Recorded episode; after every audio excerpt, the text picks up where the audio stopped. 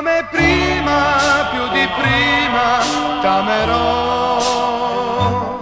Per la vita, la mia vita. Bom, pelo que vocês já ouviram, já dá para sacar que o nosso papo deste Sextou com Cinema, que está dando as boas-vindas a todos, vai falar de Itália, do bom cinema italiano. E parte da estreia do Pinóquio de Matteo Garrone em circuito. Lembrando a todo mundo que o mexicano Guilherme Del Toro também está fazendo a sua própria adaptação.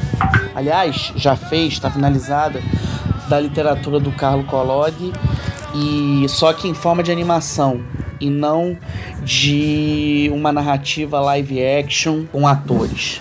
Os atores no projeto do Del Toro entram apenas como vozes, como elenco de vozes. E que vozes? Já que a gente tem Kate Blanchett, Ewan McGregor, Christopher Waltz. Mas o filme do Matteo Garrone é um outro barato, tá no circuito. Antes de falar dele, deixa eu só logo dar uns recados aqui, porque senão vou acabar esquecendo e é fundamental pra gente traçar aí o nosso cardápio cinéfilo aí desse fim de semana. Tá estreando hoje, nesta sexta, no canal Curta, às 22 horas, 22, 22 e 30, Favela é Moda, do Emílio Domingos. Esse filme foi laureado no Festival do Rio de 2019 com o prêmio do Júri Popular, ganhou uma menção honrosa também. O Emílio é um antropólogo que carrega um viés muito sociológico, porém também muito libertário na sua poesia, ao flanar pelas ruas do Rio de Janeiro, sobretudo na Zona Norte, de onde ele é cria, onde ele é um bamba, falando das estratégias de sobrevivência cultural, principalmente de uma juventude negra. E nesse filme ele utiliza a criação de uma agência de modelos voltados para desfiles é, e para grifes que dialogam com a representação, as representações possíveis da periferia, como uma forma de expressão. Esse filme vai passar esse fim de semana inteiro aí, até terça-feira. Passa sexta, sábado, domingo, segunda e terça no curta. Enfim, é uma produção imperdível aí. Ainda nesta sexta, quer dizer, na verdade, já madrugando para o sábado, o Corujão da Globo vai exibir um filme muito curioso, dirigido pelo Daniel Augusto, chamado Albatroz. O Alexandre Nero é um fotógrafo que se mete numa série de confusões pelo mundo do instantâneo que ele produz, um retrato que ele produz e que revela certos segredos que vão colocá-lo em risco. É um filme que vale muito a pena ser visto na TV. Ele teve uma carreira muito curta nos cinemas, assim, pro que ele representa, que eu acho que é uma aura de mistério raramente vista no cinema brasileiro. Então acho que são dois filmes nacionais aí que estão no âmbito da TV, um na TV fechada, outro na TV aberta, que vale muito ser visto. Mas vamos cair logo na Itália, que é o nosso papo de hoje aqui.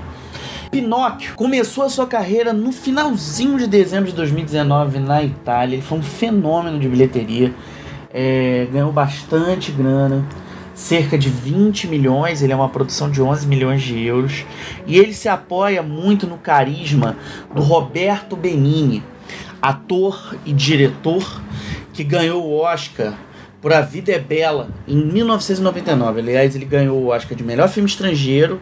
Hoje em dia a gente fala melhor filme internacional e ganhou o prêmio de melhor ator. E esse filme virou meio maldito aqui no Brasil porque tirou o Oscar da Central do Brasil. Na época havia uma, toda uma torcida organizada no país inteiro em prol do belíssimo filme do Walter Salles, mas A Vida é Bela é um longa com muitos encantos. É, o Benini, logo depois da Vida é Bela, ele fez um. Ele mesmo dirigiu e estrelou no papel do boneco de pau que gostaria de ser gente, uma versão lá da literatura do Collodi. O Pinóquio dele foi um fracasso assim inominável, assim, é, fracassou no mundo inteiro. Foi um filme que foi construído para ganhar todos os prêmios, mas que já demonstrava ali o interesse dele como ator de dialogar com as plateias infantos juvenis e principalmente de propor uma atualização possível dessa narrativa sobre um narrativa de prosopopeia, né, figura de linguagem que a gente usa quando você tem um objeto, uma coisa que quer ganhar vida e se comporta como um ser vivo. Essa atualização feita de uma maneira quase caricata no Pinóquio dele lá em 2002, ganha outros contornos, contornos muito mais existencialistas agora com o filme do Matteo Garrone, e ao mesmo tempo consegue preservar as suas essências fabulares, constituindo projeto de diálogo frontal com o legado das representações infanto-juvenis no cinema.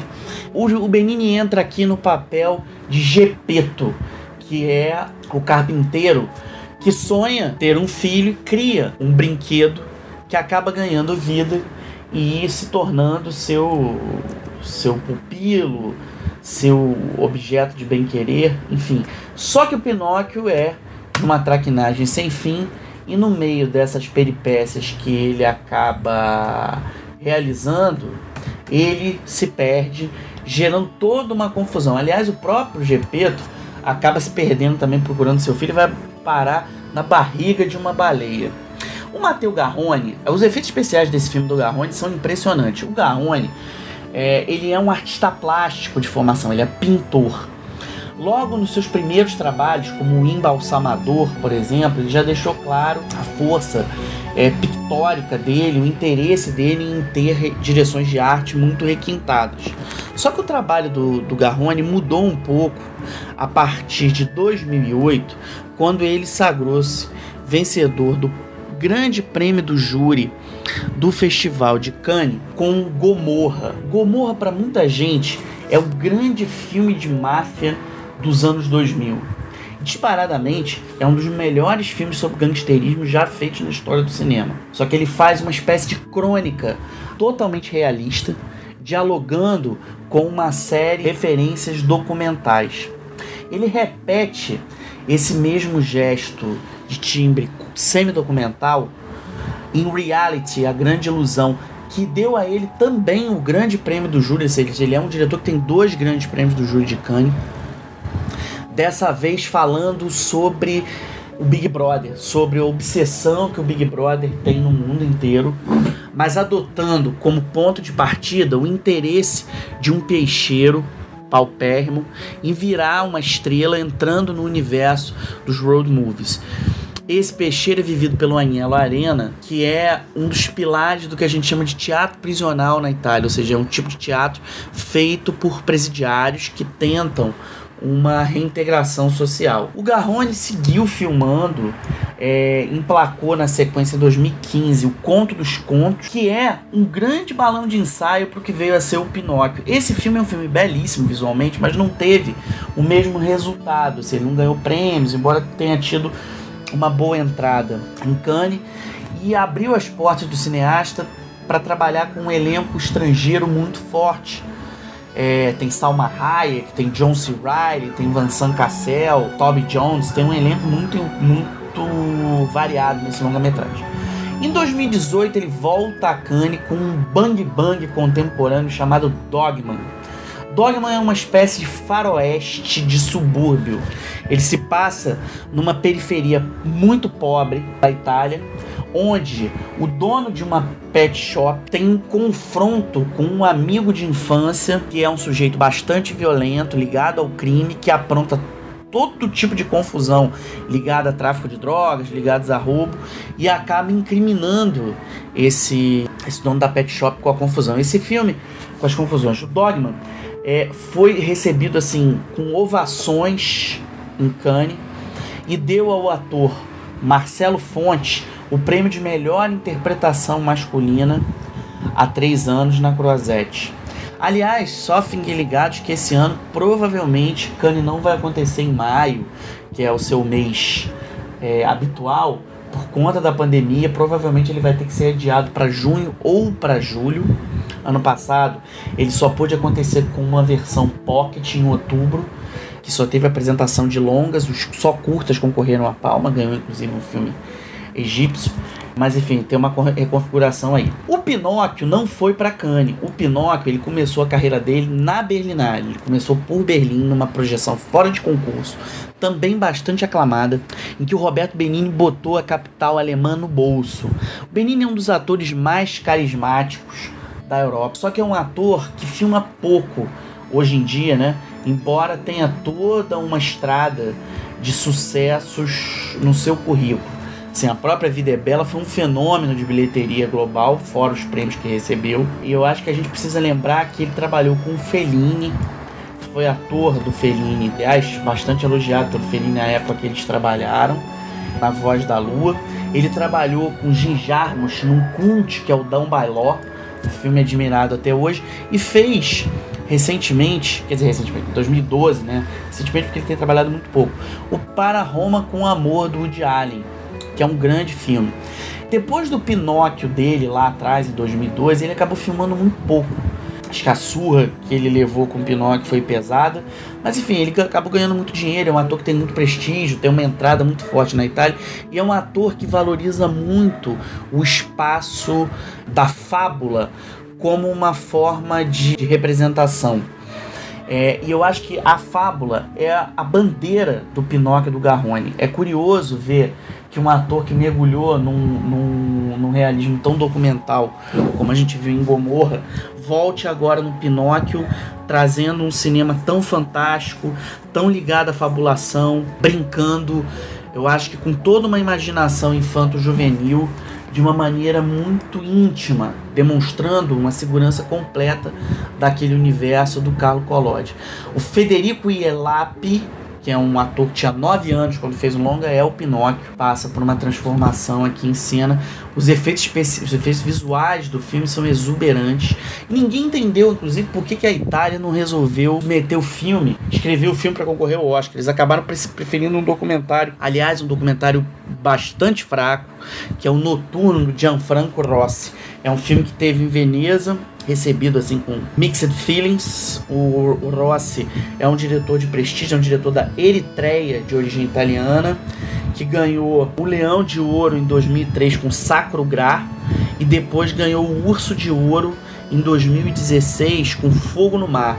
Esperava-se muito desse novo filme dele que é sobre o Oriente Médio, mas não teve o mesmo retorno. Ainda assim, a Itália acabou apostando nele como uma opção a Itália está segurando seus principais títulos agora para esse ano, crente que vai ter blockbusters e filmes de autor, e de fato vai ter, porque esse ano tem um longa chamado Três Planos, ou Três Andares, ninguém sabe exatamente como é que vai se chamar, Trepiani, que é a volta do Nani Moretti abordando a vida de diferentes pessoas em um condomínio.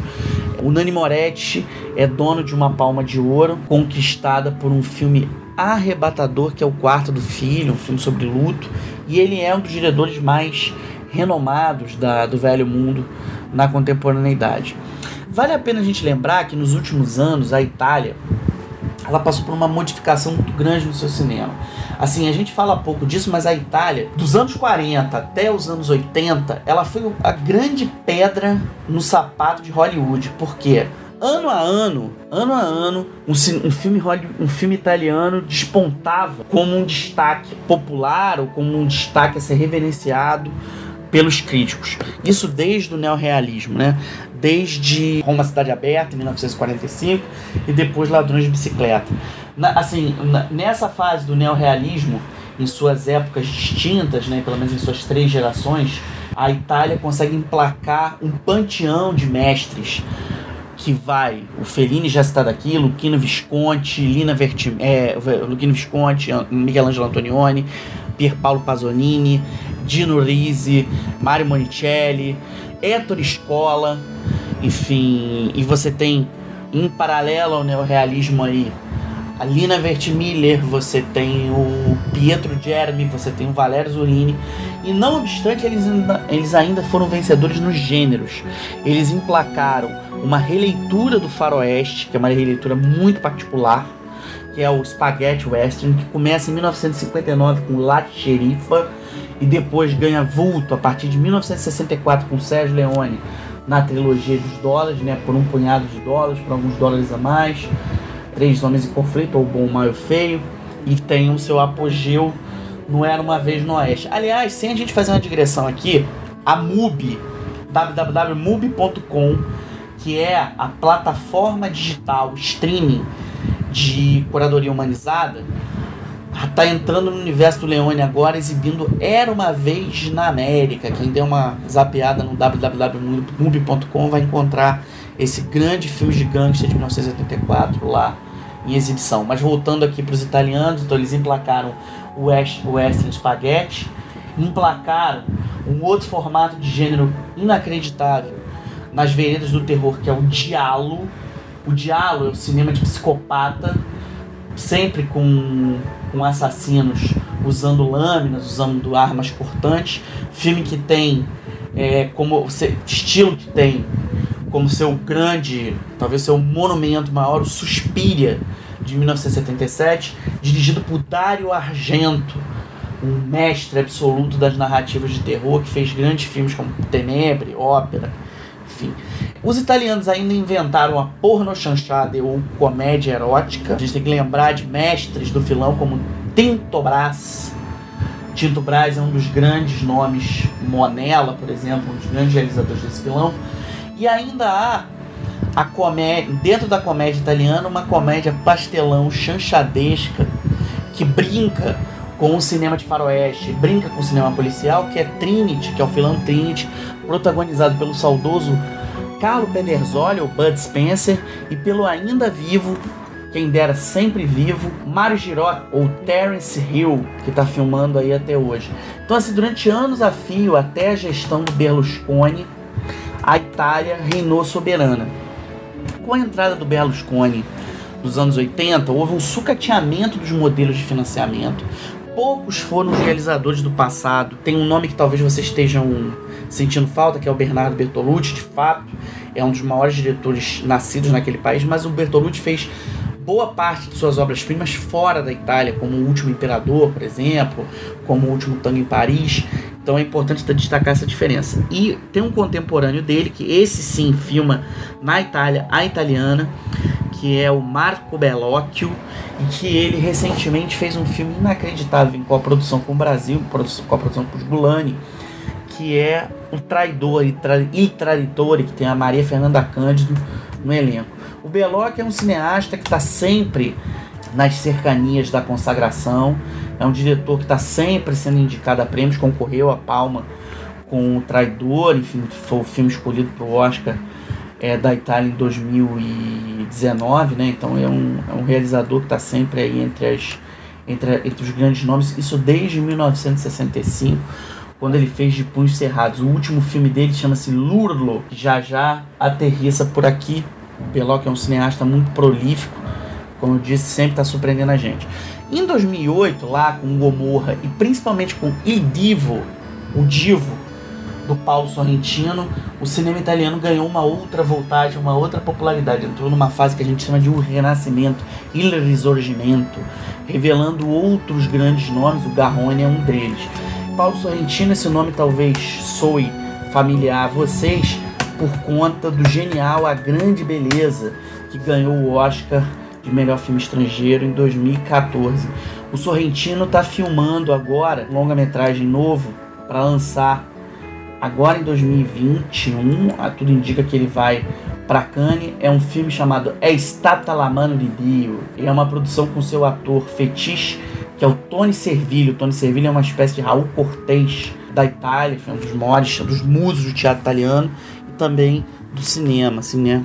Sobretudo por conta da grande beleza. Então, quem ainda não conseguiu ver o, o, o Pinóquio, corre no cinema para ver. É, outra indicação dos cinemas aqui para falar de um filme brasileiro, Calado de Emília Silveira, que é um documentário investigativo sobre o legado do autor de Quarupi, é um filme que passa a história da literatura brasileira, é um filme que fala sobre a militância política desse jornalista e escritor e que discute de uma maneira muito inventiva o legado de resistência cultural da geração que encarou a ditadura militar no Brasil. Sextou com o Cinema vai ficando por aqui, dando uma dica para vocês, importantíssima, uma dica a mais. Dia 29 agora, na mesma MUBI, tá mandando, batendo um bolaço, no comando, sendo comandada pela Juliana Barbieri, vai estrear um filme chamado Dazatskizi. Essa palavra é uma palavra da Geórgia. É, a tradução internacional é começando o começo. O nome do filme é internacionalmente é Beginning. Beginning é um longa-metragem que ganhou o prêmio da crítica no Festival de Toronto em setembro e no, naquele mesmo mês ele foi para o Festival de San Sebastián no norte da Espanha é, se tornou uma sensação arrebatando críticos gerando controversas discussões muito controversiais e papando quatro prêmios entre eles a cobiçadíssima Concha de Ouro. Ele ganhou ainda o prêmio de melhor roteiro, melhor direção e melhor atriz, dada Ia Suki Tashivli. A sua diretora é Deia Kulumbegashvili. Deia Kulumbegashvili. É, a Deia é uma estreante em longas metragens. O filme dela, esse primeiro longa dela, foi selecionado para Cannes. Como Cannes não pôde acontecer na época esperada por conta do coronavírus acabou sendo adiado. Ele estreou em Toronto na sequência de San Sebastian e ele acompanha a história de uma ex-atriz, né, uma atriz que se retirou dos palcos, que casou com um pastor de uma comunidade de testemunhos de Jeová na Geórgia e acompanha uma série de violências, de intolerâncias raciais, é, religiosas contra o seu culto. Mas essas violências elas vão ser expandidas e vão atingi-las também porque aquele é um universo onde a violência contra a mulher, a opressão é, contra o feminino é muito forte. Sextou com o cinema vai ficando por aqui, já morrendo de saudade de vocês, deixando beijos e as promessas de mais e melhores conversas. Galera, vamos compartilhar aí ideias no, no, nas nossas redes sociais, no Instagram, no Facebook, aonde for. Tô aqui torcendo para vocês assistirem essa, o, o, o, principalmente o Pinóquio, eu acho que é para dar uma força para essa, essa nova linhagem do cinema italiano e queria deixar o meu abraço pro meu colaborador, montador, produtor e amigo Alex do Santos Serafim que está aqui com a gente. Sextou com o cinema, salve o cinema, bom fim de semana, galera, beijos!